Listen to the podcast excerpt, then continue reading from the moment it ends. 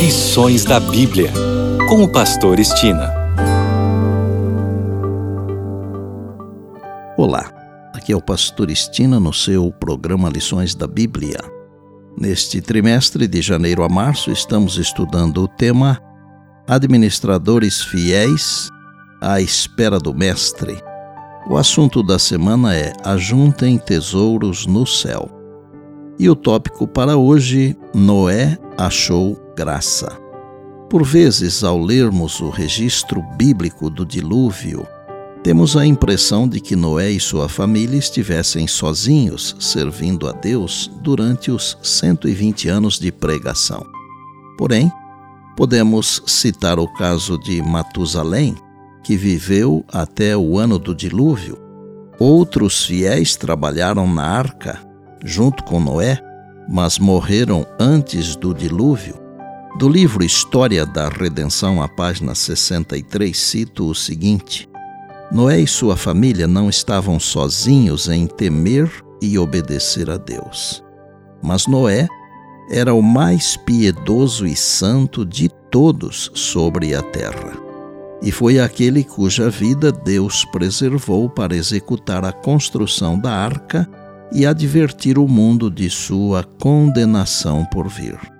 Matusalém, o avô de Noé, viveu até o ano do dilúvio.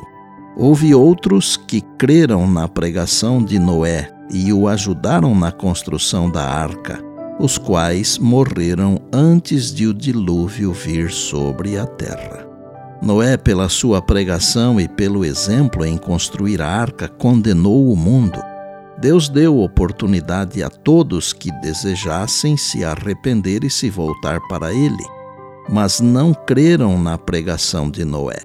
Zombaram de suas advertências e ridicularizaram a construção daquele imenso navio em terra seca. Os esforços de Noé para reformar seus compatriotas não tiveram êxito, mas por mais de cem anos, ele perseverou em seus esforços para que os homens se arrependessem e voltassem a Deus. Cada batida desferida sobre a arca pregava para o povo. Noé administrava, trabalhava e pregava, enquanto o povo olhava com espanto e o considerava um fanático. Muitos céticos classificam a história do dilúvio como um mito com base em especulações científicas sobre as leis da natureza. Isso não é novidade. O mundo antediluviano raciocinava que durante séculos as leis da natureza haviam sido fixas.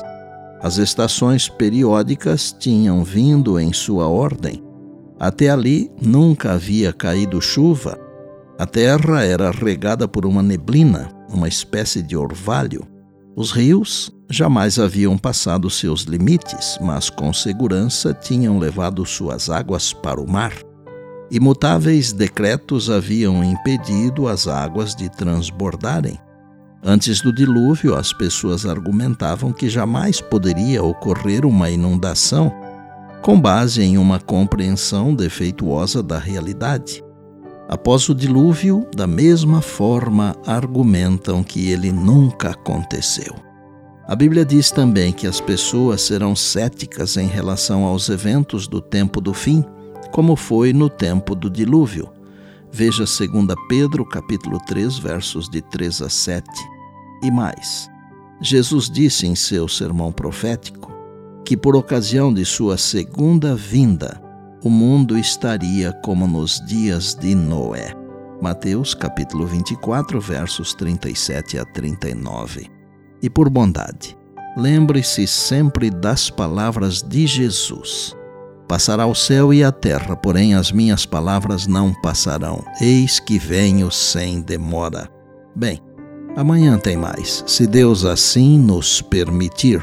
E disse Jesus: Examinais as Escrituras, porque julgais ter nelas a vida eterna.